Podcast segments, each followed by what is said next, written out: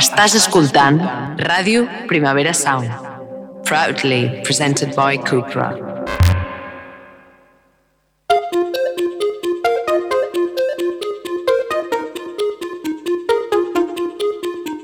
Puja el puto robot! Un podcast on fem mangas planning a Ràdio Primavera Sound amb el suport de Manga Barcelona.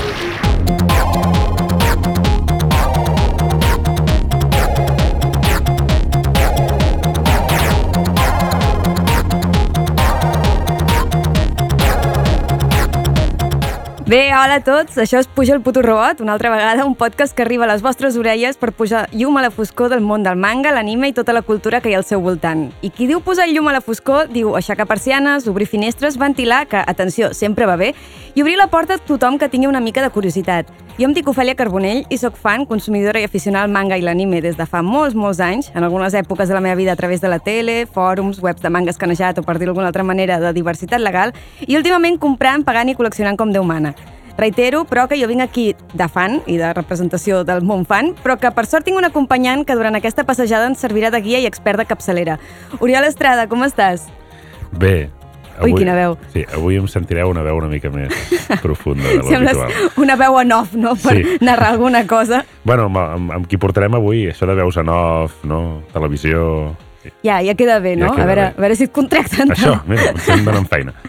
Bé, doncs perquè avui parlarem d'un tema que ens toca a tots bastant de prop, i no perquè el 50% d'aquest podcast ja tingui fills, i ara estigui a l'altra banda de l'espectre, sinó perquè el 100% de tot el podcast, i segurament la majoria dels nostres oients, vam entrar en contacte amb el manga anime i, per tant, amb la cultura japonesa quan precisament érem nens petits. El món que se'n diu kawaii, no sé si ho pronuncio bé, cookie, que diríem Bé, en bé. català, o infantil, està assumidíssim com a sinònim de japonès, no? Sempre que dius fes-me alguna així amb rotllo japonès i et dibuixen un estil chibi Mhm. molt cookie. Um, però, tot i així, ja el, tot això té bastantes contradiccions que després ja en parlarem. És un tema. És un tema que, bueno, potser fins i tot no donaria per un programa específic de les contradiccions al Japó, però, Uf, però uf. bueno, que ja en parlarem. Avui entrem a parlar que si el món de Hello Kitty, Doraemons, el món Ghibli, tot aquest món que diríem més um, de nens, no? Tot i Mhm. que l'anime no té edat, però avui en direm així. ぽ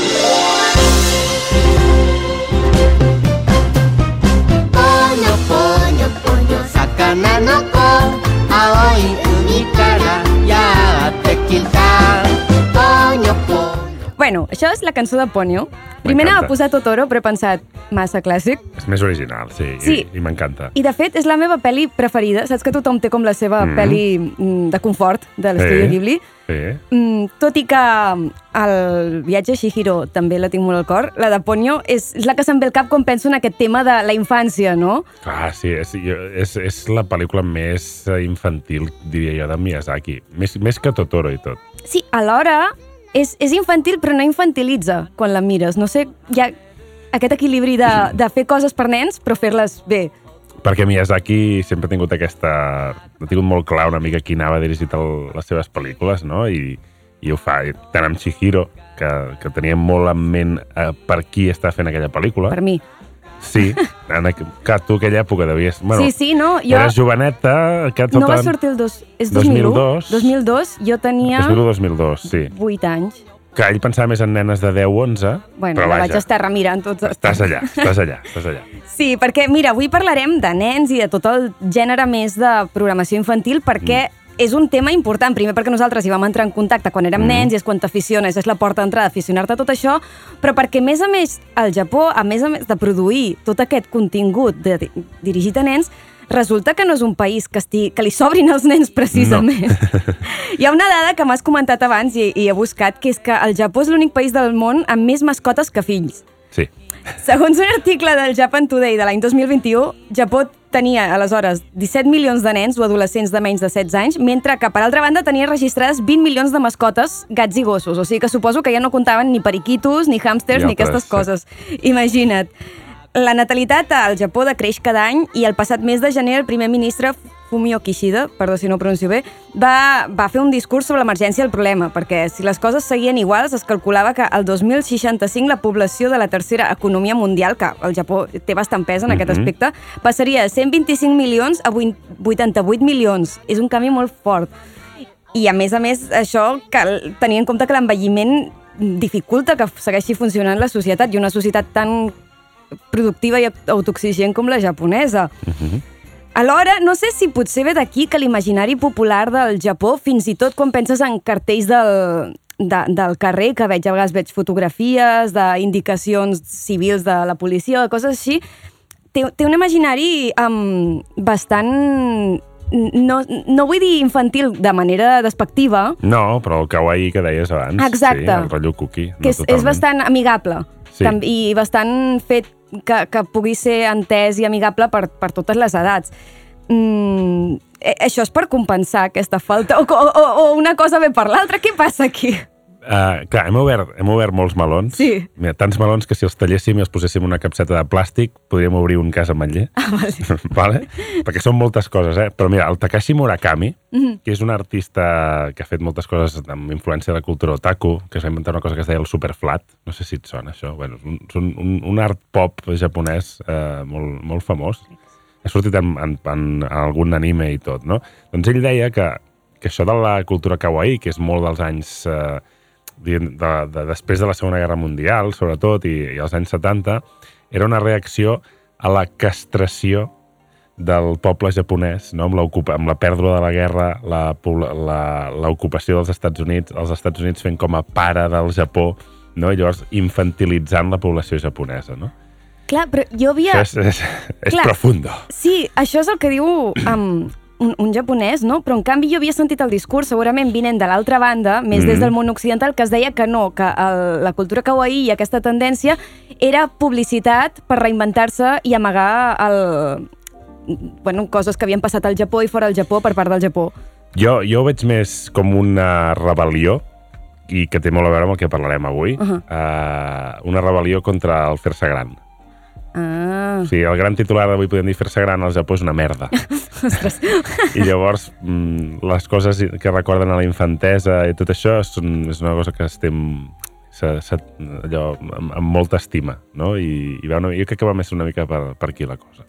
Clar, perquè no hi ha, potser, no hi ha aquesta, no sé si dir-ne vergonya, però jo a vegades veig TikToks de- de- de- d'estudiants de, japonesos de l'institut Mhm. que ja tindran 16 anys o així, que, per exemple, un compte que veig cada dia ensenya el, el bento, la, la fiambrera que li preparen, no? Guai. I, mm, i clar, fins i tot els, els recipients són tots de són tots amb, amb de, de dibuixos animats o com molt cookies o fins i tot el contingut està fet d'una manera molt cuca i maca, saps? No és la patata bullir i mongeta tendra amb el tàper de l'Ikea que em feia Sí, jo. sí, no, no, fan autèntics meravelles amb, amb el que posen a dins. I no hi ha aquest, no hi ha aquest menysteniment o, o vergonya per el tema de ser infantils.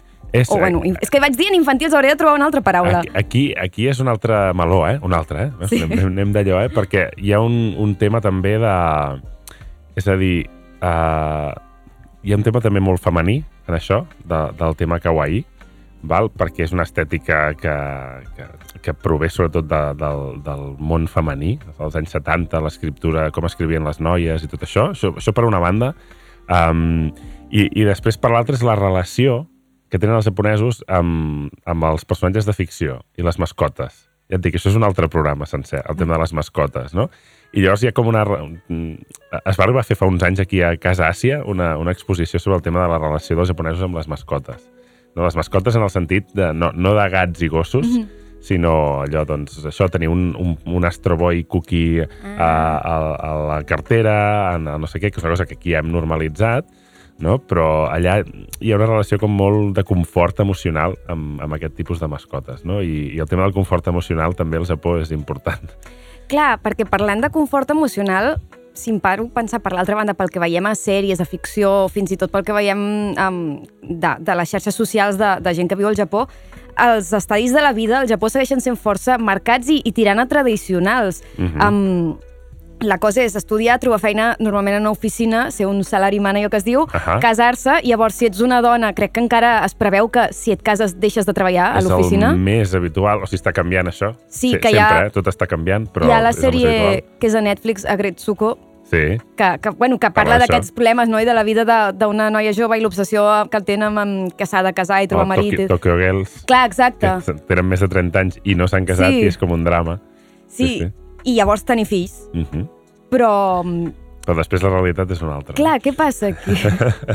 Clar, és, és, és molt complicat, eh? És a dir, um, tot, tot, tot això està lligat. Um, treballen moltes hores, va, això per començar. O sigui, bueno, treballen moltes hores. Estan moltes hores fora de casa, podríem dir, perquè entre els, el desplaçament, les hores extres, que tampoc és que facin res, que molts cops van a sopar fora després de treballar, entre setmana, eh, etc etc.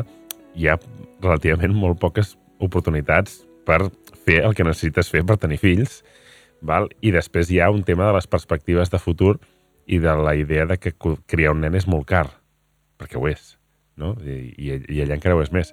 I llavors, per això, doncs, mm, diguem que en molts aspectes socials al Japó són, sempre van com 10 anys avançats a nosaltres. I llavors mirar què els està passant amb ells en segons quins aspectes de la vida eh, eh, ho veurem i ens hi trobarem nosaltres d'aquí uns anys. Ja ens hi estem trobant amb això. Quina por. No? Però, Però, clar, la, la natalitat allà és que no arriba a, al nen un de mitjana, diguéssim. No, no, o sigui, està per sota d'un nen. saps? alhora, fins, fins i tot socialment, tot i que, que, que amb les pràctiques vagin 10 anys abans, sembla que socialment es, és més estricte, no? El, Mhm. les maner quines formes de vida són vàlides o més acceptades per la societat. Clar, això, això eh, quan parlem de lo que és escolaritzar-se al Japó, eh, t'ho explico, t'ho explico. perquè és, és, és, és dens, és dens, i és, i és un... Bueno, té molt a veure això amb com, amb com s'educa la gent i amb, i amb una mica l'essència fins i tot de, del, del, poble, del poble japonès mateix, eh? de, de, de la, la idea del col·lectiu i, i tot plegat. Tot això fa no, que les relacions socials siguin d'una manera i que a poc a poc hagin anat com escanyant no? i com complicant la vida en, en alguns aspectes a la gent. No? I com a reacció, això hi ha aquest síndrome de Peter Pan... Ser, o sigui, ser infantil és, és com una manera de, de rebel·lar-se. No?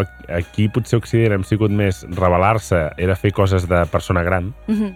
no? I, i de la llibertat no? i de independència i tot això. Uh, en canvi, allà sembla ser que uh, adoptar actituds infantils és com una manera de protestar contra el sistema i com funciona.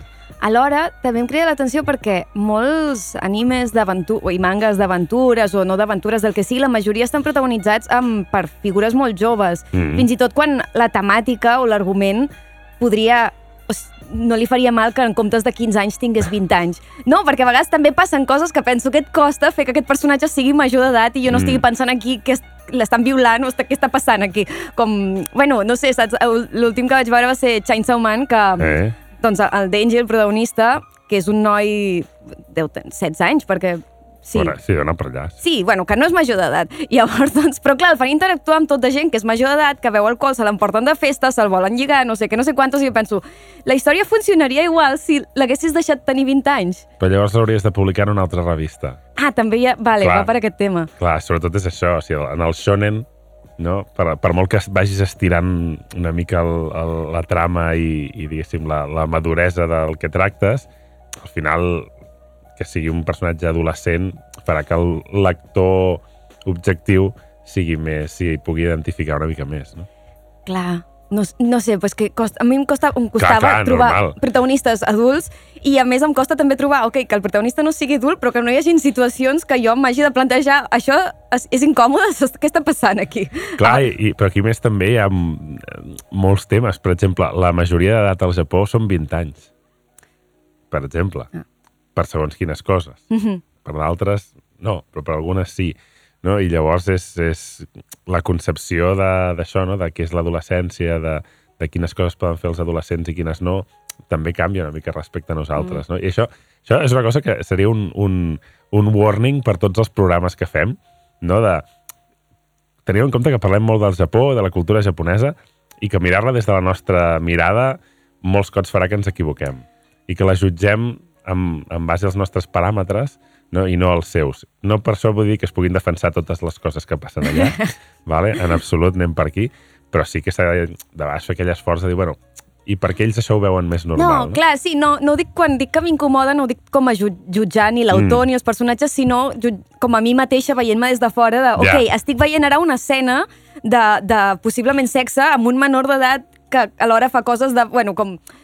Well, lius de, de que jo que dic que, mira, o fins i tot, que també passa aquí, jo quan veig les coses que se suposa que passen a Élite, Mhm. la sèrie aquella, que són... Que, jo dic, què els hi costaria als, escriptors, als guionistes fer que fos, tot això passés a una universitat, Universitat. en comptes d'un institut? Però bueno, Ah, ja... és una molt bona pregunta, aquesta. Exacte, ja, ja els hi farem arribar.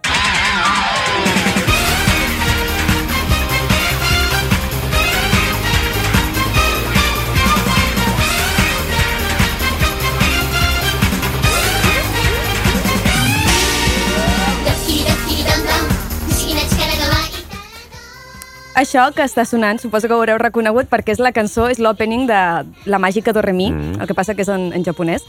Um, perquè molts dels referents que tenim sobre la infància al Japó, la joventut al Japó, l'escolarització al Japó, ve de les coses que veiem de petits a la tele i que tenim assumidíssimes de la mateixa manera que jo, per veure un munt de sèries americanes i pel·lis americanes, jo ja imaginava com hauria de ser un ball de primavera, allò que fan als instituts, amb animadores, cheerleaders, jugadors de futbol americà, doncs el mateix amb el Japó. Jo ja sabia que al Japó doncs, es va amb uniforme, que a vegades és més de marinera, a vegades és més occidentalitzat, depèn de l'escola, que quan entres t'has de canviar les sabates i la deixes en una taquilla, que és on deixes les notes d'amor pel teu Exacte. estimat, um, que a més a més també um, es parteixen entre els estudiants les tasques de netejar la classe Sí. i de cuidar el jardí segons l'escola, Sí, i que hi ha un consell d'estudiants que sí, en parlarem d'això. que, que, que tenen un poder estrany i hi ha com una jerarquia... Bueno, que això jo no sé si és inventat o no, perquè en temes que sortiran després, això, les jerarquies socials en, en l'escolarització, suposo que també Sí, sí, que és un sí. tema que existeix, però que a mi em xocava bastant lo complicada que era la vida en un institut japonès. Ho és, ho és molt. Però comencem pel principi. Els nens comencen per parvular-hi més o menys com el que veiem a, a, a sèries com Shin-Chan. Exacte, no? És a dir, el, el, el sistema escolar més o menys és molt semblant al nostre, val? llavors de 0 a 3 escola bressol, no? de 3 a 6 eh, allò per volar-hi, no? i després ja entra a la primària i secundària comença doncs, com comença aquí l'ESO. Val? La diferència, i aquesta és una diferència molt important, eh, després en parlem més, és que la secundària està partida en dos. Uh -huh. uh, en dos, no ESO batxillerat, són 3 anys i 3 anys, i pots arribar a canviar d'institut. I és bastant normal que canvies d'institut a la segona etapa. Vale? I això és un, una excusa per molts, per molts, molts uh, animes i mangas d'institut. Però bé, uh, clar, què s'ensenyen a, la, a les escoles bressol, a parvular i tot això en els, en els nens, no? Uh, doncs una cosa molt important, que ja més o menys estava apuntant abans. El grup és el, el centre de tot. Vale? El grup, el col·lectiu, és el més important i això és una cosa que se'ls ensenya des de ben petits. Uh, se'ls fomenta, per exemple, que participin a les activitats grupals. Uh, si no ho fan, se'ls margina, en certa manera. Allò, se'ls diu una vegada, vols participar? No vols? Vale. I, i llavors has de com fer-li notar que no està participant. No? Que lleig. Sí. Bueno, és- anava a dir, perquè també em sona que de notícies que surten cada X temps, com que el Japó precisament també té un problema amb joves, adolescents o postadolescents que, que se, allò que surt, jo, documentals que feien en algun moment al 33, Dels. Sí, que s'aïllen completament i clar, suposo que no va bé si tu potser per qualsevol cosa et costa més participar que, que et marginin, suposo que no ajuda. Clar, és això, des de ben petits ja els, ja els ensenyen una mica. La idea seria que el, el més important és el grup i fins i tot que la, la teva felicitat depèn de la felicitat del grup. És a dir, tu estaràs bé si el, el teu col·lectiu està bé. No? Llavors, per tant, has de, has de procurar que sempre hi hagi doncs, un bon ambient, que participis amb tothom, etc etc. no? Allò, la teva identitat no? depèn eh, sempre del, del grup. I aquí és on entraria Shin-Chan. Va, quina és la gràcia de Shin-Chan, no? Doncs precisament Shin-Chan a Japó fa gràcia perquè el tio va completament a la seva bola, o sigui, fa el que li dóna la gana, no respecta ningú, saps? I, i llavors això és, és el que és irreverent, no? Recordem, però, que Shin-Chan és un manga que es publica en una revista per adults, Sí. vale? originalment, passa que després fan un anime i el fan una mica més per tots els públics, no? Però- Sí, bueno, Què, què escandalitzava aquí de Shin-Chan? Tu recordes? Bueno, tu potser no recordes, però quan va sortir Shin-Chan aquí hi va haver moltes queixes. bueno, que no respectava gaire els adults, no? Que, o que Bueno, el trompa-trompa, feia... no? Sí, Aquestes- anava per allà ensenyant el cul. El cul, tot això, no? Que al Japó les coses que, per exemple, cridava l'atenció, allò dius, hòstia, què fa aquest nen, no? Era que li deia a la seva mare pel nom. Saps? Allò, Bueno, ah, bueno, clar. Això, això al Japó no es fa. Sí, no, no, no, no. Sí, aquí és com de- d'enrotllat, no? Allò dir, dir els teus pares pel nom. Però al Japó no, al Japó... És més, tu tractes a la, als teus pares amb, amb un respecte i els hi fas servir un terme amb els teus pares concret que, per, que després quan parles amb els, amb els altres eh, no el fas servir, els, els, eh, baixes aquest respecte perquè és una manera de, de mostrar humilitat. Bé, aquestes coses complicadíssimes. Bueno, com que fa, pot, potser fa, fa uns anys, bueno, fa, fa dècades, era normal a la gent gran aquí tractar-la de vos. Sí, exacte. Sí, sí, exacte. És una mica això. I llavors després, mm, quan parles amb algú altre, no parles de vos, parles d'una altra manera Mhm. com més, més propera, no? Perquè és del teu grup i llavors és diferent. Llavors, bé, saltem aquí, ens anem ja a primària. A, a primària ja comença a tenir cada cop més responsabilitats els nens, val? a dins de la classe, ja has, ja has comentat el tema de la neteja, això és, això és, és així. O sigui, els nens netegen la classe, els nens netegen els passadissos del col·le, eh, ho netegen tot ells. Val? I a més a més, molts d'ells mengen a la classe, a l'aula. Sí, això ho he vist. O sigui que, que, o sigui, que clar, són ells els que embruten, són ells els que Sí, netegen sí. I, i tot plegat, i s'ho han d'anar partint una mica entre, entre. I hi ha me- un altre tema que és el de la disciplina a classe. Al Japó, com més, gran, com més grans es fan, el tutor menys intervé a l'hora de que la gent es comporti a classe. O sigui, qui ha de cridar l'atenció a algú que s'està portant malament a classe són els propis alumnes. Això és com l'experiment aquell de la presó de posar uns casinos vigilant l'altre. Clar, una, una, una, mica, una mica sí, va, va, va per aquí, uh, però, però és una manera... És, és aquesta idea de, de seguir formant el grup, de seguir formant el col·lectiu, de, de que tu estàs putejant els teus companys quan fas Sí. això, saps? Poca broma, jo me'n recordo, amb, ja a primària, que quan la professora se n'anava, determinava aquest nen serà el que vigilarà la classe i apuntarà els noms dels que es portin malament a la pissarra i quan torni els castigaré, que és més o menys el mateix. Sí, però és una mica diferent perquè aquí és la, la mestra, tutora, el que sigui, que trasllada la seva responsabilitat a aquesta persona en concret, que després tothom l'odiarà, no? Mhm, sí. Però aquí no, aquí és tothom és el responsable de que tothom es porti bé. Saps? I llavors és ja la pressió grupal cap a, normalment, una, dues persones que són les que en aquells moments s'estan portant malament. No? Mhm. Vull dir que és una altra... No, no és que li hagin cedit l'autoritat, sinó que ells, ells són aquesta autoritat. I d'aquí aquests comitès de disciplina i aquestes coses que surten a molts mangas i Val. És clar, és que jo que pensava clar, se'ls dona com una importància a aquesta jerarquia i a les decisions i a qui mana més i qui no sé què, i jo pensava, però tan fort és? Déu-n'hi-do, és a dir, és, uh, el tema de la jerarquia és una cosa molt, molt important a les relacions socials al Japó i el, diguem, el lloc on fas les pràctiques és precisament l'escola. I un dels llocs on més ho fas és en els clubs. Anem a tòpics de...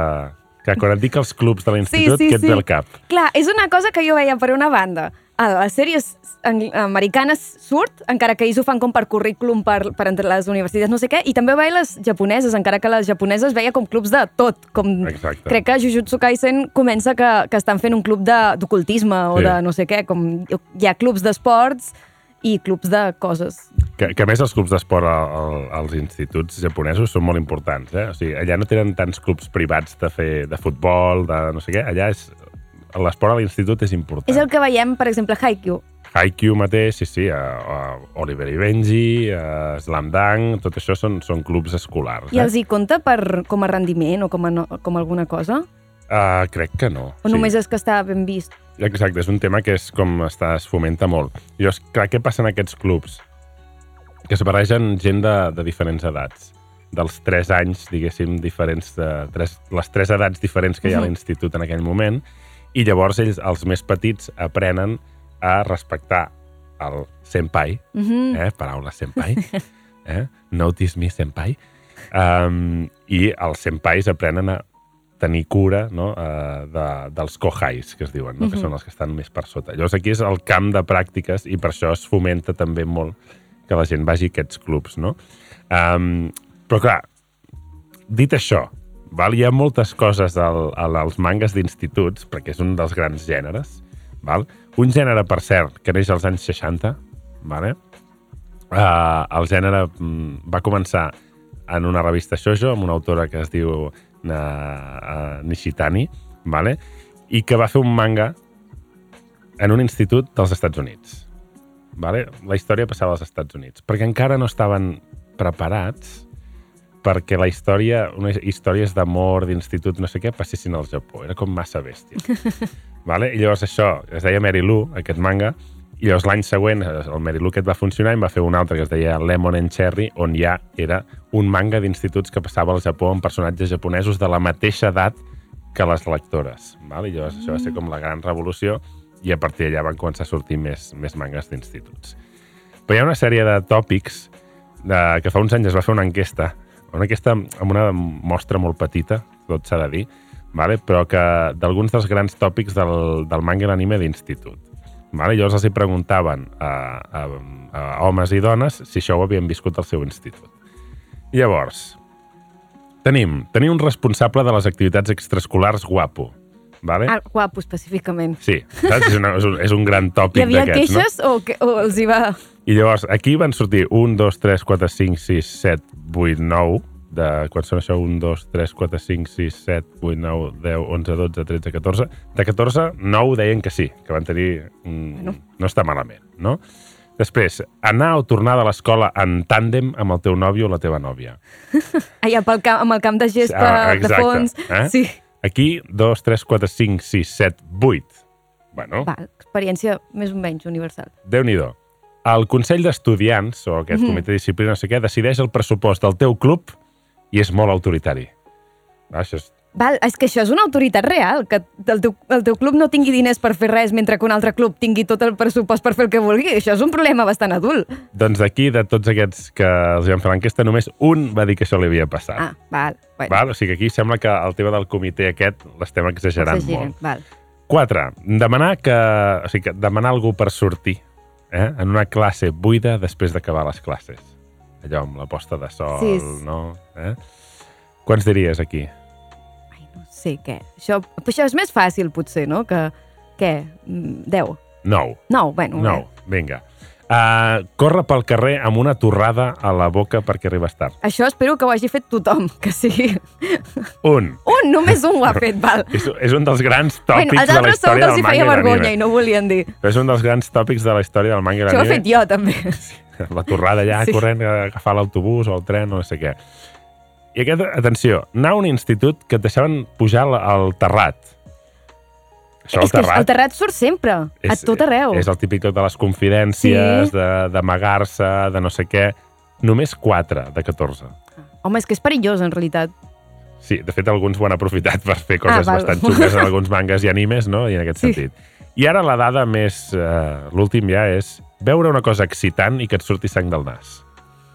Mm, això no ho sé, perquè o sigui, jo no ho he vist mai passar, però puc, puc pensar els canvis de pressió et poden fer sortir sang del nas.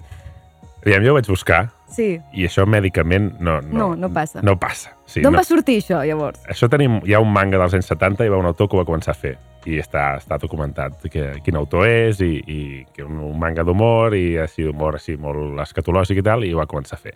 El més sorprenent aquí és que quatre dels encastats diuen que els hi ha passat. És més, les quatre són dones, Ah, que normalment és al Sí, revés. no surt mai, això. Normalment són els homes els que els hi surt sang de nas. I aquí no sé si ens estaven prenent el pèl en aquesta enquesta o no. Uh, en qualsevol cas, um, la, la, la vida a l'institut japonès és molt dura. mhm. Abans ja has comentat molt al principi el tema de, de estudiar, estudiar, eh, universitat, buscar una feina, etc Sí. etc. perquè t'anava a dir, les notes um, afecten. Exacte. I és més, ells fan dues selectivitats. La primera la fan quan acaben la primera part de la secundària, no? o sigui, com quan acabes tercer d'ESO, diguéssim, fan, fan una, poden fer una selectivitat per poder anar a un institut superior. No? I, i vol- volen anar a un bon institut superior que els ajudi a anar a una bona universitat que els ajudarà a anar a tenir una bona feina. No? I llavors ja la competitivitat que hi ha entre ells és molt bèstia. Però clar, s'estan ja des d'ESO estudiant a SACO, eh, a més tot és molt de memoritzar, etc etc, per poder anar a un bon institut. Quan arriben al bon institut també han d'estudiar molt, no? i estan molt de temps estudiant, estudiant, estudiant, anant a acadèmies de repàs, Sí, moltes acadèmies de repàs, això surt als primers capítols de Sailor Moon. Sí. i, bueno, ja has de tenir pasta, eh, també, per anar-hi, i per això... sí, perquè el personatge que ho feia, que era la Sailor Mercury, era una nena rica i per això anaven i tenien ordinadors i no sé què, però el tema de, de la pasta, ara que ho esmentes, A Haikyuu, si no m'equivoco, els primers capítols expliquen perquè ells, el protagonista, entra a l'institut, al club nou de voleibol perquè entra, no sé si deu ser de la, prim, no, de la primària a l'institut o la segona secundària a l'institut. De, o... de, en, diuen escola media, no? La traducció Sí. en castellà sempre és escola media i escola superior. En diuen Sí. així, escola mitjana, escola superior. Bueno, no? doncs que allà esmenten que no ho havia... Jo no ho havia vist mai a cap, a cap anime ni a cap manga, esmenten el tema de la classe i els diners, com que hi ha companys que tenen que tenen més diners que altres, hi ha hagut hi ha, crec que hi ha alguns dels personatges que acaben aquest institut perquè s'esforça les proves però potser no té tants diners i un altre que sí que té més diners però no ho ha fet gaire bé les proves, acaba allà també. Exacte. Clar, això també, evidentment, eh? aquí els diners sempre ajudaran absolutament tot. Ajuden també a pagar-te una acadèmia, Mhm. cosa que si no tens diners no et pots pagar una acadèmia que t'ajudi a, a millorar el teu rendiment molts cops, no? Uh, però sí, sí, això existeix. De fet, mira, hi ha un altre manga que es diu No me lo digas con flores, Mhm. uh, que és el shoujo més venut de la història, i va d'una noia, diguéssim, de classe mitjana, que crec que era per una beca, acabava, acabava entrant en un institut ple de gent molt, molt, molt pija i li fan bullying. Ah, és que el tema aquest de la classe és que de veritat que no, que no l'he vist gaire. Hi ha un altre manga que jo vaig llegir que m'agrada molt, que és, bueno, és Karekano, Mm que, bueno, potser es de, diu diferent. Caracano, no? Vale, Sí, sí, sí. Las cosas de él y de ella. Sí, bueno, Eh, era el això subtítol. sí, no, és- creativitat. Bueno, però però que, que ja sortia com aquesta pressió per treure, Mm-hmm. per treure molt bones notes i la personatge, la protagonista, la noia, era era perquè venia no d'una família tan rica Mhm. i en canvi el, el, el seu interès romàntic, el protagonista noi, era el contrari, venia d'una casa de molts diners i també tenia molta pressió i sortia això com aquesta obsessió per estudiar ser el millor, la competitivitat entre ser el primer o el segon de la classe i aquestes coses. Death Note.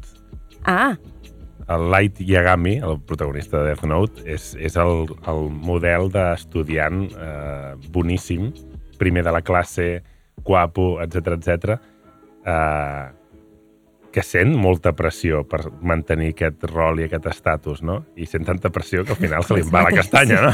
O sigui, al final comença a matar gent. T'anava a dir, una cosa que, que em sorprenia a mi dels animes i del manga és que el, aquest, el, el noi popular, mm. en el món manga anime, també és el més llest de la classe, el que estudia més, i en canvi si te'n vas al món anglosaxó, Hollywood, normalment um, no, no és que sempre sigui el malote o el, o el, Eh. que, o el que no vol estudiar, però, però molts cops hi ha que, sí que fan aquesta diferència entre el, el joc, que en diuen, no?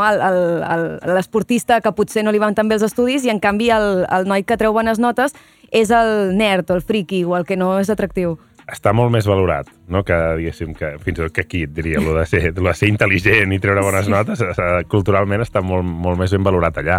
Um, tot i que en la realitat també té els seus riscos. No? Sí que és un model de persona a aspirar, perquè és algú que traurà bones notes i triomfarà la vida, se suposa, se suposa, no? Uh, però també el bullying, que ja ha anat sortint una mica, el tema del bullying, um, tu pots ser víctima de bullying per ser el, el tonto de la classe, però també pots ser víctima de bullying per ser el més intel·ligent de la classe, perquè també ets, llavors et converteixes en el, en el competidor Oh, no. principal, en el rival principal, que fa, això ho has vist a molts mangas i animes, lo de posar les notes en públic Sí, i que i les tots vegi allà revisant, sí, I llavors tothom sap els rànquings, Sí, sempre sí, estan amb sí. els rànquings d'estudiants i no sé què, no sé quantos. Clar, quina manera pots eliminar competència i, ser, quedar el primer de la classe, no? Pues, hòstia, que aquest no volen sé algú què. i que deixi d'estudiar, no? La qüestió aquí és sobretot destacar, Mhm. destacar massa, saps? I a Carecano, per exemple, la noia s'esforçava molt en ser molt simpàtica amb els altres. Sí, per compensar... Exacte, perquè si era molt bona amb les notes, però era una borde, llavors probablement Sí, sí, sí. mm, l'haguessin matxacat. En canvi, si és, és molt simpàtic amb tothom i té bones notes, llavors l'acceptem, no? Uh, hi ha molt d'estrès, eh, als instituts japonesos. Sí, no, m'ho crec. Molt d'estrès per les notes, molt d'estrès per les jerarquies i molt d'estrès per encaixar en aquest grup, en aquest col·lectiu, i no dir res, no cagar-la mai en res, no sortir de, de, diguéssim, del que s'espera i del que és correcte dir en la classe en, en cada moment. Eh? Vull dir que està molt idealitzat, això, en el manga i l'anime. Molt. veiem la part del romans, l'aventura, no sé què... I jo crec que hi ha molta nostàlgia de, de la gent adulta, no? de, que recorda les, només les parts bones Sí, d'haver anat a l'institut. No? T'anava a dir, mm, amb el tema dels uniformes, vaig veure un cop un reportatge que explicava que, mm, que les noies, quan deixaven d'anar a l'institut, guardaven el seu uniforme i que, en realitat, sí, hi havia algunes que se'l tornaven a posar per, Mhm. per passejar, com per... Bueno, les guiaros, Sí, clar, que en realitat són més grans. moltes són més grans i van amb l'uniforme Sí. d'institut. I va una I- mica amb aquesta reivindicació que dèiem abans de ser més jove, de ser més infantil, de ser més, més tot això, Clar, no? Aquesta anava a dir- rebel·lió. En- A part de tot això que estem explicant, que em, em sobta perquè si mires els protagonistes de molts animes que passen a l'institut, o encara que passi una porció de la seva vida passi a l'institut, eh, normalment són mals exemples. Um, bueno, clar, Novita ja sabem que és mal exemple perquè d'això tracta la sèrie, però Exacte. després um, la, la Bunny de Sailor Moon Mhm. li va malament, um, qui més? Um, bueno, la, la, la màgica de Remy tampoc li va bé, sempre diu jo sóc la nena maca més desgraciada al món, no treu tampoc tantes bones notes, vull dir, molts no són super bons exemples, o Naruto, encara que no passi ben bé en un institut, sí que té una part escolaritzada. Sí. Jo, jo crec que és una mica el, el donar-li confort al lector, no? La idea aquella de, de, de, ostres, bueno, o no estic tan malament, no? O de dir, bueno, hi ha algú com jo, no?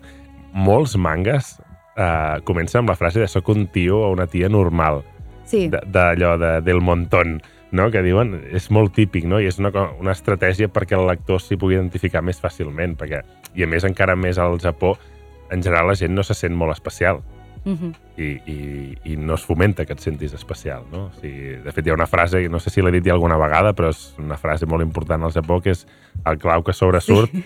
cop de martell, no? Sí. Vull dir que en aquest sentit mm, és bastant normal aquest personatge com molt no? normal, molt mm, corrent, Mhm. no? Bueno, ara seguirem parlant de martellades.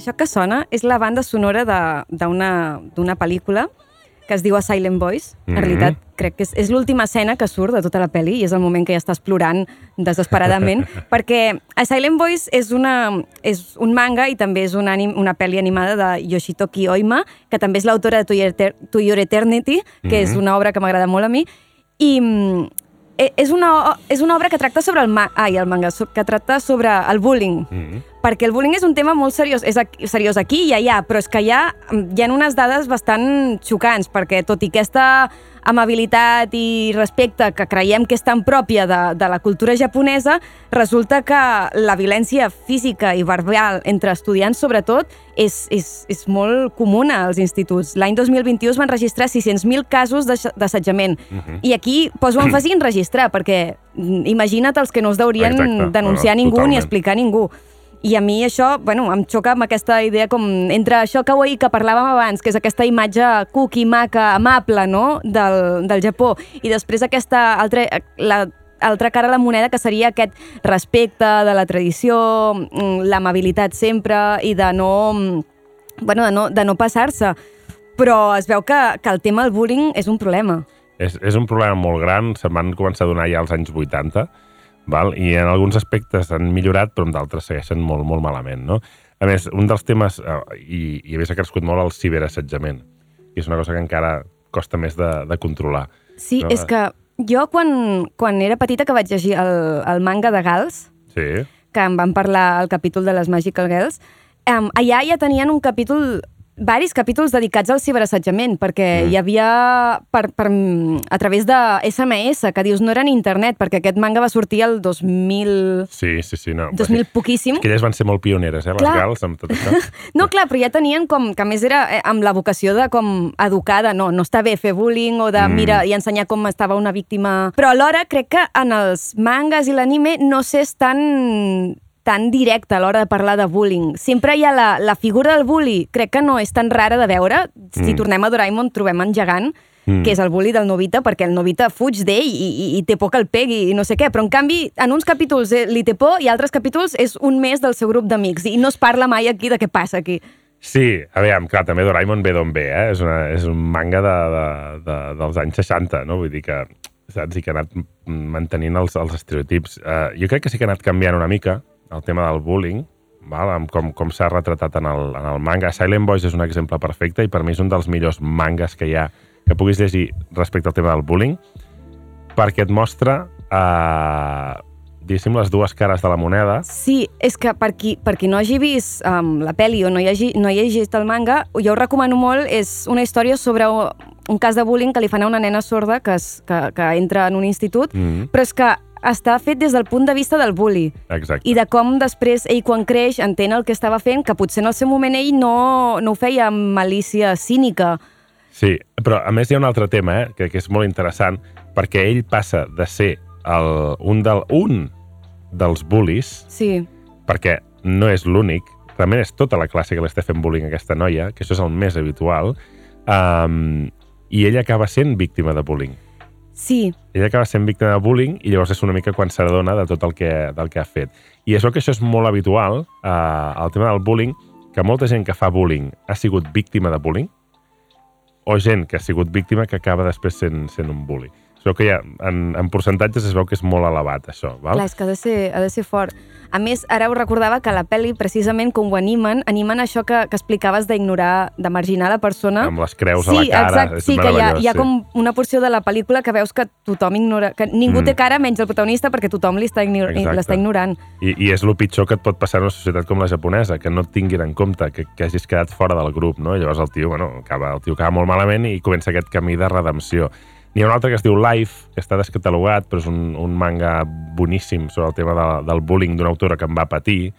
Uh, que ara n'ha tret un altre que es diu Límit, que té una part més d'aventura, però és d'unes, uh, un, un institut que van d'excursió i tenen un accident d'autobús i només sobreviuen unes noies que estan perdudes al mig del bosc i llavors surt per allà el tema del bullying i de les relacions entre elles. Uh, aquest de límit uh, s'ha sortit el primer volum Mhm. val? I, i també està molt bé. Um, mi amigo Capricornio és un, és un sol volum Sí, que, sí, tam- sí. que també tracta el tema. Vull dir, i de- després tots, tots els de Shuzo Shimi, coneixes l'autor és l'autor de Les flores del mal, Rastros de sangre... Sí, jo he llegit... Rest... Jo estic enganxadíssima a Rastros de Sangre. Doncs ell patia bullying Bueno. i ho, ha, ho ha explicat en molts dels seus uh, Welcome Back Alice, que és un dels nous sí, que hi no, ha aquest, ara. aquest no, no l'he començat perquè Doncs està molt bé, també. és, és un autor una bé. mica fosc i ja Sí. com amb, amb una... Però precisament crec que és un dels autors que està retratant millor la, la part fosca del que és anar a l'institut al Japó. És que a mi em xocava, quan veia um, algunes històries, jo havia llegit al, algun romans d'institut o cosa, que la part de... Um, hi havia una part d'interacció entre companys com molt cruel. I a mi em, sobtava el tema de la crueltat. I mm, fins i tot doncs jo llegia un manga que ara, no, ara, ara se m'ha anat alçant el cel, eh? però me'n recordo que era sobre una noia que era una actriu jove, que no sé què, i hi havia un, un, un capítol que la pallissen les seves companyes perquè tenen gelos de no sé què, jo pensava, però, però una cosa, estem, és, és, és, un, és un manga per joves, no hi ha cap component adult aquí, i estic veient una crueltat que jo no... Em, em, com em xoca. Sí, no, no, és, és, és, és, és una mica, ja et dic, gairebé el tema del bullying seria un, un sol programa de, dels mecanismes del bullying i en alguns d'aquests mangas ho expliquen molt bé amb com es poden anar girant les tornes i com és una cosa que va, que va rotant. O sigui, no és aquella idea de el, el tio al que li sempre li fem bullying. No, no, allà qualsevol dia pot ser tu. I llavors per això et deia aquesta tensió que hi ha. És com el Battle Royale. Però... Sí, una mica, aquesta tensió de em pot tocar a mi en qualsevol moment.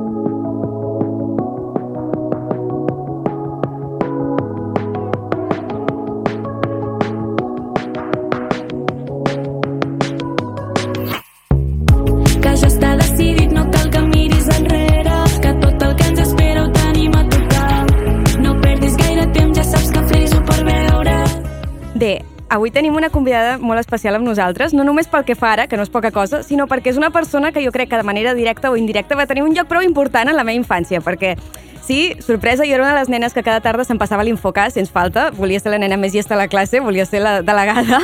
I ara sóc una de les tantes persones que celebra una nova era de programació infantil i juvenil en català, perquè l'estem gaudint els nens, els pares i els que ja no som tan nens, però bueno, estem allà també gaudint de, de que aquestes sèries que ho estan patant també siguin en català. Tenim nosaltres amb la Laia Cervera. Hola, com estàs? Hola. Moltes gràcies per acompanyar-nos. No, vosaltres.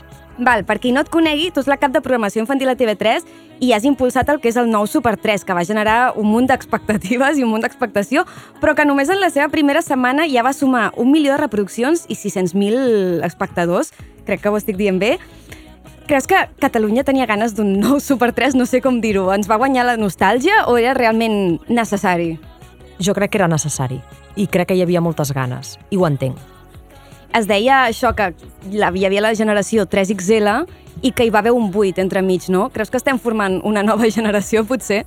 Esperem. Sí que és veritat que el context és molt i molt complicat. La realitat que ara vivim no té res a veure amb la que vivíem ni tu en la teva infantesa, ni jo segurament que sóc anterior a tu.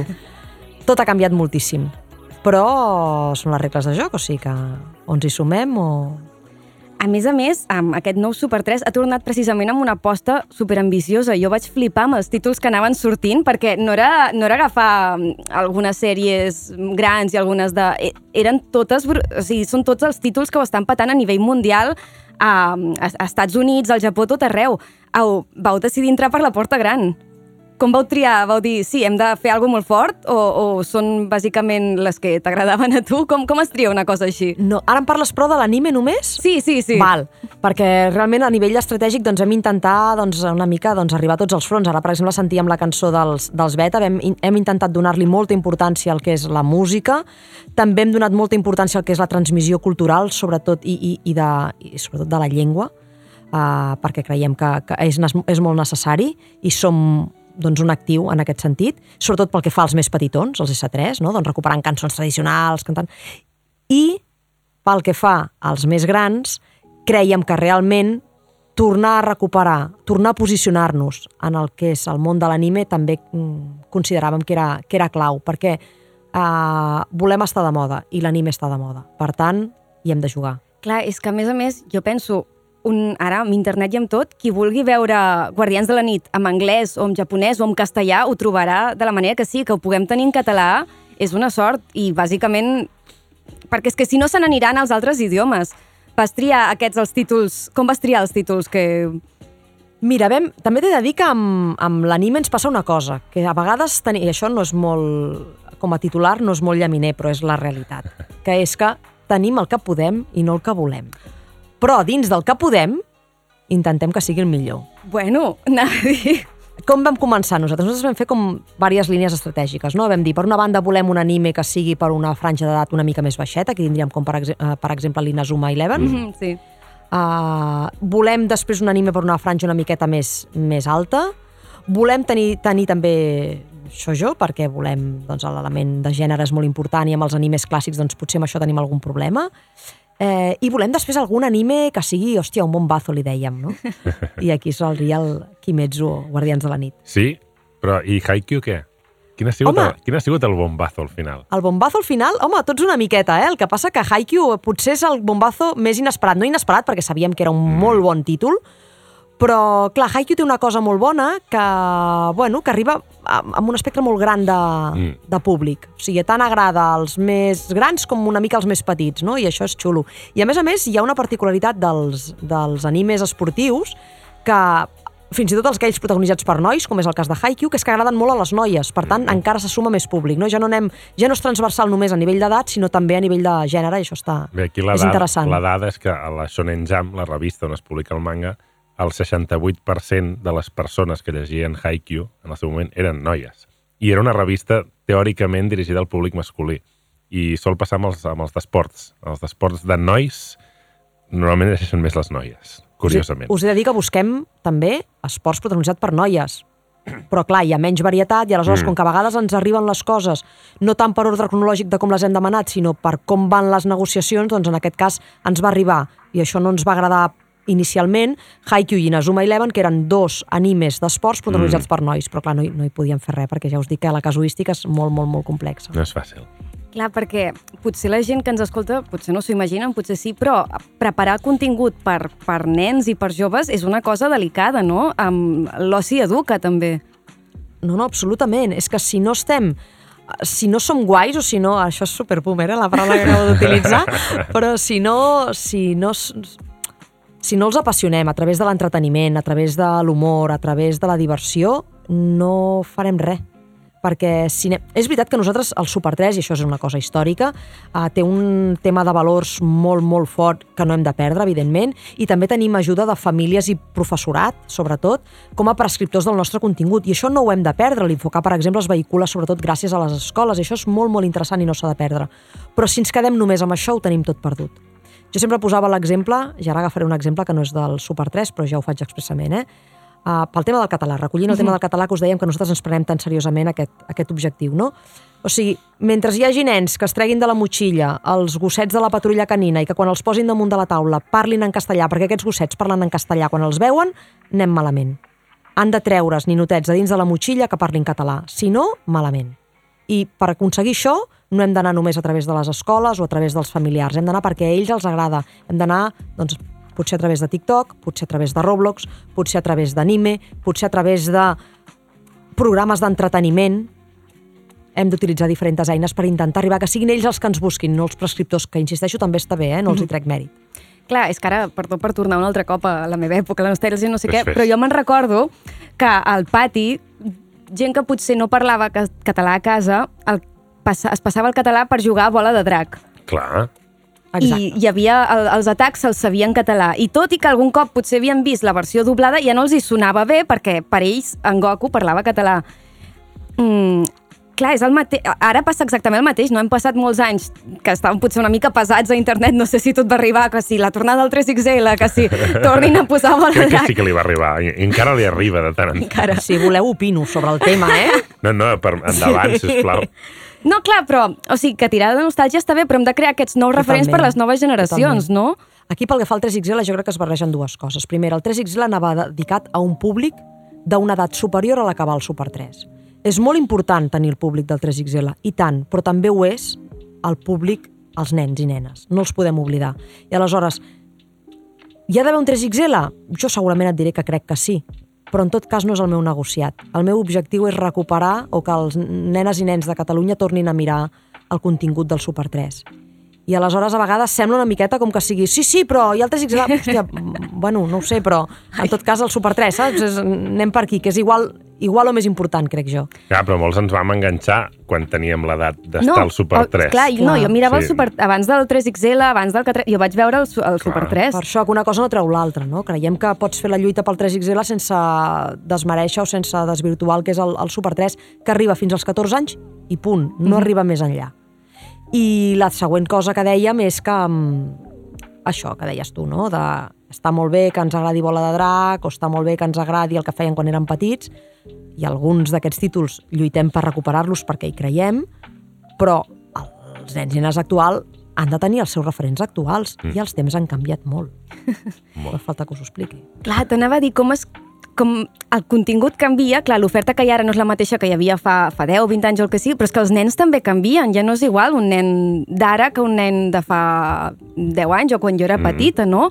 És molt diferent el que demanava un nen com a entreteniment a, a, aleshores que el que demana ara. Se'n va més a, a les xarxes, s'ha de fer un contingut més que vagi a altres bandes. Jo crec que en essència no ha canviat perquè jo penso que aquelles coses que són bones i tenen bona qualitat ho són ara i ho seran sempre. Sí que és veritat que hi ha, el que canvia són les formes de consum i els espais de consum i aquí sí que ens hem de- d'adequar a tot això perquè segurament l'espai o la forma de consum et condiciona el contingut en si. Però jo crec que les coses bones són bones, sempre. Um... Ai, ara se m'ha anat el que t'anava a dir. No, tranquil·la. Anava a dir que, que sí que eh, qui, qui segueixi una mica el nou Super 3 veurà això, que feu, feu contingut per diferents edats, també en diferents formats, feu potser un contingut que es, visualment, estèticament i de ritme s'assembla potser el que es pot trobar a TikTok o a xarxes així, que això és una cosa nova, és adaptar el que veurien d'entreteniment a la tele, moure-ho a les xarxes, perquè no ho busquin potser fora de... Jo crec que la clau és que cada contingut està pensat per allà on, està, on es difon. Mm -hmm. Tu no pots pensar un contingut que vagi a la tele convencional, per exemple, i llavors dir, escolta'm, doncs mira, el passo del 16-9 al 9-16, el tallo per aquí i per allà i això ho poso a la xarxa. No, això no funciona. Amb ells no funciona segur. Uh, has de pensar aquell contingut per cada espai de difusió. Per això et deia que et condiciona el contingut en si. I ja sé el que et volia dir abans que Ah, s'ha anat. sí, que li vull dir una cosa molt important. Nosaltres, com que uh, creiem que a veure, els millors, els millors jutges són, evidentment, els nens, que ens, que, els usuaris que ens, que ens consumeixen. Per tant, per saber què els agradarà i què no els agradarà, nosaltres constantment estem fent proves amb ells. Nosaltres els demanem directament a ells, escolta'm, això us agrada? Perquè nosaltres creiem que sí, que és xulo, però us agrada o no? I a partir d'aquí nosaltres gestem moltes coses i prenem moltes decisions conforme a aquesta, a aquestes opinions que rebem constantment del nostre públic. És clau, perquè hi ha coses que nosaltres pensem, hòstia, això els encantarà, i, el, i potser no, i d'altres coses que potser nosaltres descartàvem, això ens passa molt amb, amb els comunicadors. Hi ha comunicadors amb els quals nosaltres creiem que bueno, hi apostaríem perquè els veiem claríssims i, en canvi, quan fem la prova, el test amb els nens, resulta que aquell que no ens pensàvem és el que més triomfa. Ostres, doncs mira, això et fa canviar una miqueta el, De el raonament, no? De contingut d'ànime, quina ha estat la sorpresa d'aquest- d'aquesta arrencada del nou Super 3? Hi ha algun títol que no us esperàveu que ho patés tant i ja s'ha rebut molt bé? Mira, t'he de dir que pensàvem, no és tant amb títols individuals, sinó que la, el nostre dubte era la nostra aposta és per l'anime, en part, Mhm. perquè molts dels... Hem, hem comprat poc anime, perquè és un producte que tampoc no és molt, molt assequible i aleshores hem de mirar molt què, què agafem, però l'hem posat en horaris molt, molt bons d'audiència i en digital els hem, ens, els hem reforçat moltíssim també. I aleshores aquí el dubte era l'encertarem o no l'encertarem? Amb l'anime en general. I jo crec que està clar que sí, que s'ha encertat. Sí que és veritat que, per exemple, després t'arriben algunes sorpreses com el que ha passat amb Haikyuu, la Federació Catalana de Vòlei. Mm. Sí, això ha sigut una sorpresa, de dir, ostres, s'ha multiplicat, ara no recordo la xifra exacta, però s'ha multiplicat una barbaritat uh, la quantitat doncs, de nens i nenes que ara fan vòlei i ho fan gràcies a Haikyuu. Ostres, doncs això sí que ha estat una sorpresa, però... Aquí, Ah, no. aquí ens hem emmirallat amb el Japó, eh? Perquè al Japó, gràcies a Oliver i Benji, la gent va començar a jugar a futbol Veus? i amb Slam Dunk van començar a jugar a bàsquet, eh? Vull dir que en aquest sentit Sí, està sí. clar que la ficció té, pot tenir un impacte en, en la vida real després, eh? No, no, Total. clar, totalment. És que a vegades em dóna la sensació que, que el contingut juvenil o infantil que es menys té una mica, crec que passa també en el món de la literatura, que es diu literatura juvenil, i sembla com una categoria que no es pot, ni es pot valorar individualment, però es pot fer contingut infantil de qualitat, oi? Oh, és que s'ha de fer perquè si no t'ho compren. Clar, això està... És això que dius tu, eh?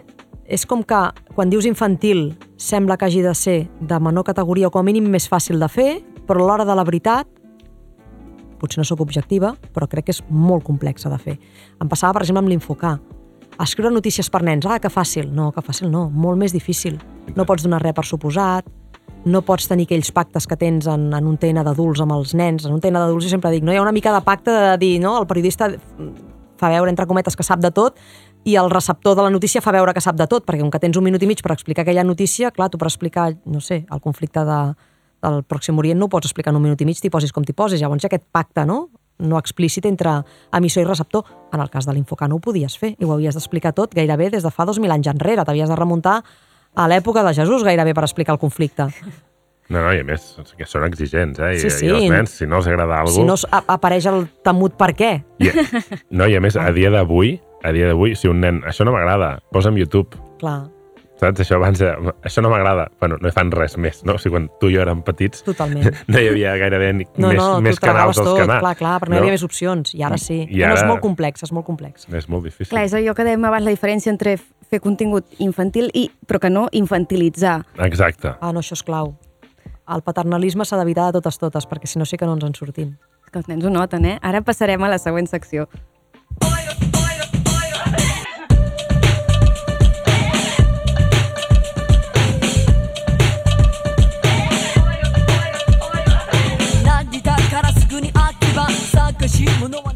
Val, ara ve una secció una mica més personal que et voldríem entrevistar més Ai, com a... mare. no, no, com a, com a fan com nosaltres, perquè estic segura que ara ja et deus saber tots els títols d'anime, els que estan més de moda, i... però volíem preguntar, tu de petita n'havies vist? Sí. I quins, quins havies vist? Ai, a mi m'agradava molt Campeones. Ah, sí? Sí, m'agradava moltíssim. Ara que dèiem, no? Ara veies entenem, mirar- sí, sí. ara entenem Inazuma Eleven, eh? Sí, sí, m'agradava molt. Evidentment també m'agradava molt Bola de Drac i evidentment també m'agradava molt eh, Doctor Slum. Mhm. En canvi, Musculman no podia, no podia. I després totes aquelles coses, rotllo Candy Candies i coses d'aquestes, tampoc. Ah, mira, a mi Candy Candy m'agradava, però mira, què no què sé per passava què. amb Musculman? Aviam, què et No sé, passava amb Musculman? tenia molta mania, jo no sé per què, una cosa visceral. Era una mica lleig, visualment. A mi, jo el vaig veure poc, però Bueno. no, li, no l'acabava de... Bueno, una mica antiquat, perquè no deixa de ser un Manga... Home, antiquat per l'època no, hauria de ser modern en aquell moment, però a mi no m'agradava no, gens. ja, bueno, el manga és del 79, eh? Vull Ah, dir que pues l'anime va Sí que és sortir, és dels principis dels 80, potser una cosa així, vull dir que déu-n'hi-do. Aquí ens arribava Tenia tot... un humor així... Sí, era molt, molt tonto, molt, molt absurd. Per cert, segueix eh, el manga a dia d'avui. Sí, eh? Encara s'està publicant el manga, eh? Vull dir que això... Va, jo és cada vegada que algú t'ha dit poseu musculman un altre cop, que això us ho han dit, Això eh? es diu? Algú- Hi ha Sí. gent que, de, que ha demanat que torni musculman. Home, el que més ens demanen per això de llarg és bola de drac. Clar, la bola de drac té un, té una... No? Té un grup de fans molt, molt potent. Mm, Sí. Sí, però, però, però ja, ja estan, no sé, què, vo o sigui, què volen reposicions o... No, és que... Què volen aquesta no, no, gent? no, no però, però clar, jo, jo, jo ho entenc, el que passa que també potser els xocaria, no? Perquè si, si, pos, si programes una cosa que, que va sortir fa 20 anys o 25 anys o, o 30, no me'n recordo quan fa que va sortir, però fins i L'anime tot... farà 40 anys d'aquí no massa. L'anime, al Japó, eh? Ah, bueno, Aquí en fa 33 que es va emetre. clar que El que passa que torna a estar de moda, perquè com que hi ha hagut... El No? súper. Exacte. Sí, Torna a, estar, torna a estar de moda entre els nens. Potser no tant com, per exemple, d'altres, com One Piece o...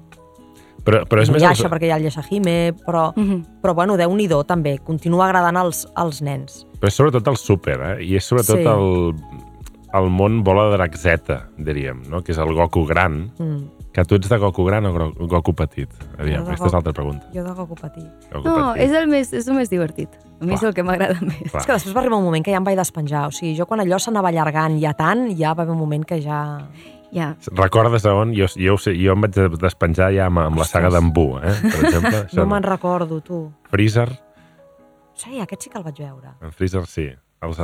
En cèl·lula, Ah, aquest em sona, però aquí ja començàvem a deixar-ho estar, vale, eh? veus? Va, Clar, no, va. però en realitat té sentit perquè abans deies que t'agradava Doctor Slum, Sí. que en realitat el Goku petit és el que té la manera, el- l'humor, Sí. la narrativa més semblant a Doctor Slum, no? Clar, és més d'aquella- d'aquella- d'aquells anys i d'aquell Toriyama, diguéssim, de l'època aquella de l'autor, que després tot va evolucionar més a les batalles i potser per això Musculman, que també té una evolució semblant, tampoc et devia agradar massa, no? No ho sé, a mi jo recordo que Musculman no m'agradava gens, a més em sembla que els feien seguit. Eh, probablement. Ai, no me'n recordo. Mira, Veus, això ho dèiem a la nostra època, això ho fan seguit, ara ja no. Clar, sí, exacte. Ara ja no fan res seguit de res, ho fan quan tu vols i a l'hora que vols. Sí, jo anava a dir, els nens d'ara tenen una sort, perquè jo me'n recordo, jo, anava, jo cada tarda religiosament veia Sailor Moon, anava seguint la història i em vaig perdre com al final de temporada, que a més es morien totes, menys, bueno, com una cosa, perquè a vegades els animes abans de sobte es posaven molt dramàtics, i que Ara jo... també, déu nhi eh? Sí. No, Bueno. no et pensis, a casa jo tinc drames, eh? Jo tinc drames si, Per veure- si no podem veure Sakura a l'hora que fan Sakura a la tele. Ah, sí? I li he de dir, escolta'm, d'aquí 5 minuts el pots començar a veure la carta ja. O sigui, Ja, o, però llavors seran els primers a veure-ho. Està bé que sigui així. I, I sí, és una cosa que em pensava que no passaria mai. Sí. Nosaltres us he de dir que, que, que anem a, evidentment, la nostra prioritat és el digital i el consum digital, i el consum digital no té hora. Però sí que és veritat que que hi hagi alguns elements, això ho fan també les grans plataformes, eh? que hi hagi alguns títols estratègics que tu vulguis veure en aquell moment, que en el cas Mm. dels adults és per comentar-ho a Twitter, en el cas dels nens suposo que serà per comentar-ho l'endemà a l'hora de pati, Mm. doncs també està xulo, perquè així també diversifiques i, el, i potser podem incidir una miqueta en fer consum familiar, o que Mhm. això també està xulo, perquè pots comentar amb els pares, o amb els germans, o... Sí, sí, no, no, Hi l'hora de, hagi una mica de tot. l'hora de sopar, tot i que de vegades de vegades millor no mirar tele, eh? però eh, abans de sopar o just després de sopar és un bon moment no? per, per aquestes coses. I, per, Exacte. I aviam, i, i ara està passant una cosa que a la nostra generació, ets del 80, com jo, Eh. la nostra generació això no passava, i era compartir afició, referents amb els pares. Totalment. És a dir, jo puc mirar anime amb el meu fill jo, perquè a mi m'agrada l'anime, no? I a ell li agrada. I no, no estic allò mirant una sèrie que a mi ni em va ni em ve perquè, bueno, l'està mirant ell, sinó que els dos la, la, la disfrutem. I això és una Totalment. cosa que ha canviat moltíssim. Bueno, hi ha un problema... Clar, és que això eh, socialment i antropològicament deu tenir les seves mm. històries, eh? Perquè, per exemple, la transmissió cultural... Eh, clar, jo, per exemple, jo em tragava molts programes d'adults, Mm. Sí, sí. que no tenies més remei, perquè si volies estar al menjador amb els pares, Clar. t'havies de... Ara no, ara tenen la seva tablet i desconnecten. Clar, això té coses molt bones, no seré jo que em posi nostàlgica, però, ojo, que també té les seves connotacions, no? Uh -huh. De compartir informació, compartir referents... Que jo he vist pel·lícules que no hauria d'haver vist mai. Eh? No, la veritat. clar. Jo encara me'n recordo de Terminator, que vaig tenir un trauma. Ui, Robocop. Jo, això, això, programes perdó, de... no era Robocop. Robocop, sí, sí. A mi em posaven Robocop talassa. no era Terminator, m'he equivocat. Sí. Tens raó. Déu-n'hi-do. Robocop i Alien. Ui, Sí. fa Sí, por, sí, no, sí. No, no, sí, sí, són, dic jo. i, i, les, I les veies a una edat que no... Que a dia d'avui ningú et deixaria veure, Però alhora potser veies programes d'adults que potser no t'interessaven gens, però potser aprenies alguna cosa o, Sí, saps? no, alguna cosa- Ara no, ara és... mm, Bueno, no sé, que ho deixo aquí. Estàs més en una bombolla, no?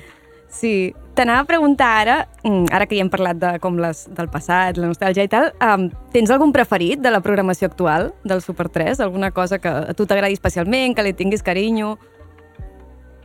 Home, jo tiro molt per la producció pròpia perquè els tinc allà. Clar, a mi Haikyuu m'agrada molt, però vulguis que no, el David i la Maria del Random estan corrent per allà, o els quatre betes els veig cantar en directe, o, o els infocas que t'he de dir. I cinema a l'S3 tinc el Tito i en Jonsi, que són meravellosos. Que no ho dic jo només, sinó mitja Catalunya es veu. I tant. Ha sigut un boom, en Tito i en Jonsi. Clar, tots ells, com que els coneixes amb carn i ossos, diguem que bueno, tenen un lloc Però, preferent. però t'has de mullar amb l'anime, eh? Dels Amb l'anime? Clar, clar. T'has de mullar. Mira, va, ara us trencaré els esquemes, perquè a mi m'agradava molt Ronia. Mm, no, no, no. no, no I és un anime que, mira, sense pena ni glòria, tu. Mm. I mira que era, és molt bonic, Mm. estèticament és preciós, la història és molt maca, protagonitzada per una nena, bueno, d'aventures, fantasia, empoderament, no sé, crec que tenia tots els ingredients. I en canvi, clar, és veritat que és una sèrie més curta i aleshores té menys temps d'impacte. També té una animació que és diferent. És més clàssica. Té, bueno, té, té aquest 3D. Però és dels Gilby, eh? Sí, sí, però, però té un Ghibli. 3D que no estem... eh, no estem tan acostumats, crec. Crec que va més, una mica més per aquí. Podria cosa. ser. L'has vist, Rònia? No, encara no. Pues, uh, no, no, està, és molt bonica. És, Superbonica. És molt bonica. Sí, és que vaig començar... Passa Ja que- vaig One Piece i estic com... Sí? Sí, sí. Molt enrere encara i molta feina ja. Però, Però al principi t'has d'acostumar una mica a aquella animació. Sobretot, almenys els que estem acostumats a veure anime, eh, diguéssim que és més 2D, gairebé sempre, i el 3D està entrant. Sí. sí, Mm. però a poc a poc, eh? Perquè vaig veure com algunes... Netflix ha tret algunes sèries com en 3D també que... Sí, algun, i que no m'han agradat gens. Ah, bueno, val, perdó. a mi, Sí. eh, a mi, no ho sé, eh, però... El que sí que és veritat és que Ronia va per un públic més rotllo Inazuma d'edat. Mhm. És, Mm. més, és un públic més infantil. No, Però una aposta bonica, perquè conceptualment... Sí, No, però a vegades sí que mirar coses... Això, que el, que el, el, el públic sigui infantil no vol dir que no es pugui gaudir a qualsevol edat. No, no, totalment. Parlàvem abans que hem parlat d'estudi de, Ghibli i que a mi potser la, les que m'agraden més són les realitat són per un públic més, més, mm. més, més jovenet, més infantil. Sí, si una cosa està ben feta, s'ha de poder gaudir totes les edats, jo No, crec. Rònia, que has agradat a nivell familiar, eh, 100%. vull dir. Home, Ronia és, de, de fet, és la primera sèrie per la que aposta Estudis Ghibli. La Mhm. primera. Sí, sí, sí. Sí. Que alguna cosa deu tenir aquesta història. I, de fet, la història és de la Lindgren, que és l'autora de Pipi Calzas Largas, que també és de Mhm. una mica anterior a la nostra època, però jo a mi m'agradava molt quan era petita. Vull dir que té tots els ingredients. Sí, bueno, hi ha, a vegades hi ha aquests se- títols més nínxol, però mm. Que convidem no, a tothom que ens escolti a, a mirar-lo, que no li passi desapercebut. Sí. I, I a més, eh, Rònia, el teniu a la carta, que a més Exacte. molt de temps, aquest. Eh. Ostres, ara no t'ho sé dir, quin em sonava té, que però era dels que va per llarg. crec que aquest. sí que el, que el trobareu sencer.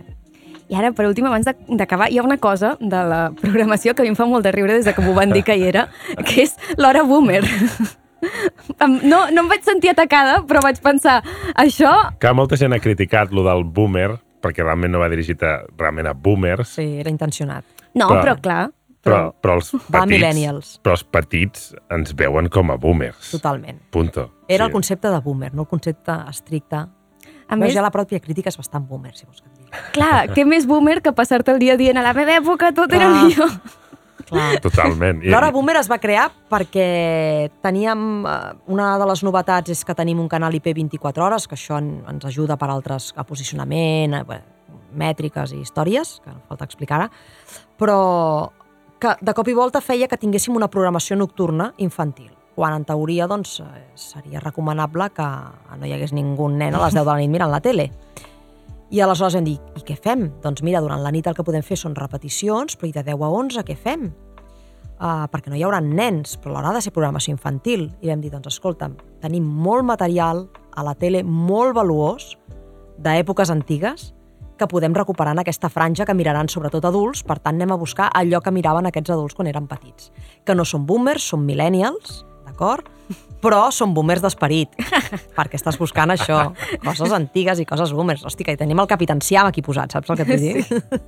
I aleshores el que vam fer és un recull això dels millors moments del Super 3 amb el Tomàtic i companyia, algunes produccions pròpies com això, el Matraca No, el Capitan Mm. Siam, i després algunes alienes doncs, que hi trobem el Yu Yu Hakusho, el Ramma, o... i ha tingut èxit, ha tingut èxit entre els grans i ha tingut èxit entre els petits perquè, no sé, Yu Yu Hakusho i Ramma sempre estan en les primeres posicions. O, per exemple, ara aquí tenim el món d'en Big Man, Sí. també Sí. està super ben posicionat i pot ser un Sí. consum familiar i per què no, no? no, a casa el món de Big Man primer va dir, ai, què és això? Eh? Veus? El meu gran, però ara, després, que en fan més, que en fan més. Oh. Doncs mira, tot això és una riquesa que té no, el Servei de Documentació de Televisió de Catalunya i que s'ha de poder treure en profit. Clar, és molt xulo perquè, a més a més, abans de que existís l'Hora Boomer, jo tot això ho, havia, ho buscava a YouTube, que eh, eh, estaven penjats a trossos alguns capítols a en català. a Memule t'hauries de baixar. Algun, com coses molt rares, però llavors jo vull dir als millennials que ens escoltin, que crec que la majoria que ens escolten són millennials, que, mm, bueno, que aprofitin l'hora boomer, que s'ho prenguin amb humor i que, en realitat, Exacte. si boomer ja és part del llenguatge que ens hem inventat nosaltres, no? No ens hauríem d'enfadar per un insult. L'ok boomer et pot caure encara que tinguis 25 anys o que en Totalment. tinguis 19. Et pot caure un ok boomer. Bola de drac i GT. Sempre em sento atret pel teu somriure i pel teu Parlant de moments boomers, no, la volia posar perquè... Bueno, aquesta és la meva hora boomer, no? Sí, que, que el sí, GT, vosaltres potser era algo com més petit, tot aquí. Jo ja el vaig enganxar i ho vam, dir, ho vam comentar l'altre dia, Jo que el ja GT tenia començo a pel·lis. pensar que és un opening. O sigui que no hi ha cap sèrie, No. sinó que és, és un opening i ja està. És molt xulo, com a opening, és un No, és, tamasso. és, és el que dic que molta gent recorda molt, és lo, quan me'l defensa Bola Drac GT, és no, l'opening era molt bo. Dic, bueno, si aquest és l'argument més poderós que tens, anem malament. És un bon argument, la música és important. Ara que parleu d'openings, que sapigueu que això també s'ha comentat Ah, sí, és bastant, veritat. Que en molts dels animes que matem ara al Super 3, eh, l'opening no està traduït. Mm. I això és per exigen- exigència directa del Japó. El Japó, va, ja sabeu que són molt estrictes amb què es fa i què no es fa amb els formats que ells creen, i una de les mm, peticions que, que es fan quan adquirim sèries és que ja no s'admet la traducció. En alguns casos sí, crec que en el cas d'Inazuma, per exemple, Inazuma hem sí, pogut, es va fer. però en la gran majoria ens ho tenen prohibit. Fins i tot aquells títols que ja estaven traduïts perquè són de l'hora boomer, Mm. en alguns casos, amb la remasterització, se'ns ha prohibit aquesta, Amb Ranma, per Exacte. exemple. Mm -hmm. Clar, és que aquesta tema- traducció. Ho dic perquè a les xarxes hi havia bastanta controvèrsia amb aquest tema de oh, per què no ho fan? No, és que és el que dèiem, no? no perquè no podem, no ens deixen. Clar, això és un tema... Al Japó cada vegada més han apostat per artistes molt coneguts Mhm. per fer els openings. Abans tenien com gent que eren fàbriques de fer openings i ara no, ara busquen artistes molt coneguts eh, per aquestes eh, sinergies amb el d'allò. I llavors, clar, ells volen... L'artista li interessa que, que la cançó se sentia a tot el món. No? I després, doncs, alguns d'aquests els acabem portant a on? Al Manga Barcelona, per exemple. No? Vull dir que en aquest sentit jo entenc la postura japonesa, però estaria molt bé. Vull dir, tot el opening en català que es pugui rascar eh, serà sempre molt benvingut. Ja, nosaltres què en fem? Fem versions traduïdes al català, doncs, per exemple, dins d'altres programes com Sí, el la- Random. el Zionenki... Exacte. Sí, Després sí. Ho, ho traduïm, també ho subtitulem, també fem subtitulació doncs, o ben japonès o ben català, depenent. Va, juguem una miqueta amb el tema dels subtítols, però clar, això ens ha coartat una mica, la veritat. Bueno, és, els, els temps canvien i el Sí, que sí, no, podem no, tenir no, també, però, però bueno, que anava a dir que, que, que bastant escrutini ja no sobre, sobre el Super 3, que sembla mentida, que si els nens ja són exigents, sembla que els no nens... Sí, no, estem allà una mica per sac i, i, i no porten ni, ni, ni un any de, de Canal 9, eh? O sigui que... Bueno, que no siguin tan pesats ni tan boomers. Ah, no tenim temps per més. Laia, moltes gràcies per haver vingut. A vosaltres. Només us, us, em deixeu dir una cosa Ah. Sí, per acabar? i tant. Molt atents al Saló del Còmic, que hi haurà novetats. Ai, sí, això m'han dit. Ui, perquè sí, perquè ja, val, val, en el, en el Manga Barcelona de, de, de l'hivern passat ja hi va haver... Ja hi va haver novetats, Va però- ser com la, quan anuncien els partits de Champions i qui anirà contra qui, Quan, quan anuncien nosaltres títols. estàvem fent el programa amb l'Ildami, la Laia estava Sí, presentant. ens van contraprogramar. No, Eh? Qui va ser? No sé qui va ser. em, va, em vaig enterar de totes les novetats com per, per diferit, Ah, per sí, Twitter sí. ja. Però bueno, això, moltes gràcies per haver vingut. Um, això és Puja el puto robot. Um, jo sóc l'Ofèlia Carbonell, ell l'Oriol Estrada i ens seguim veient.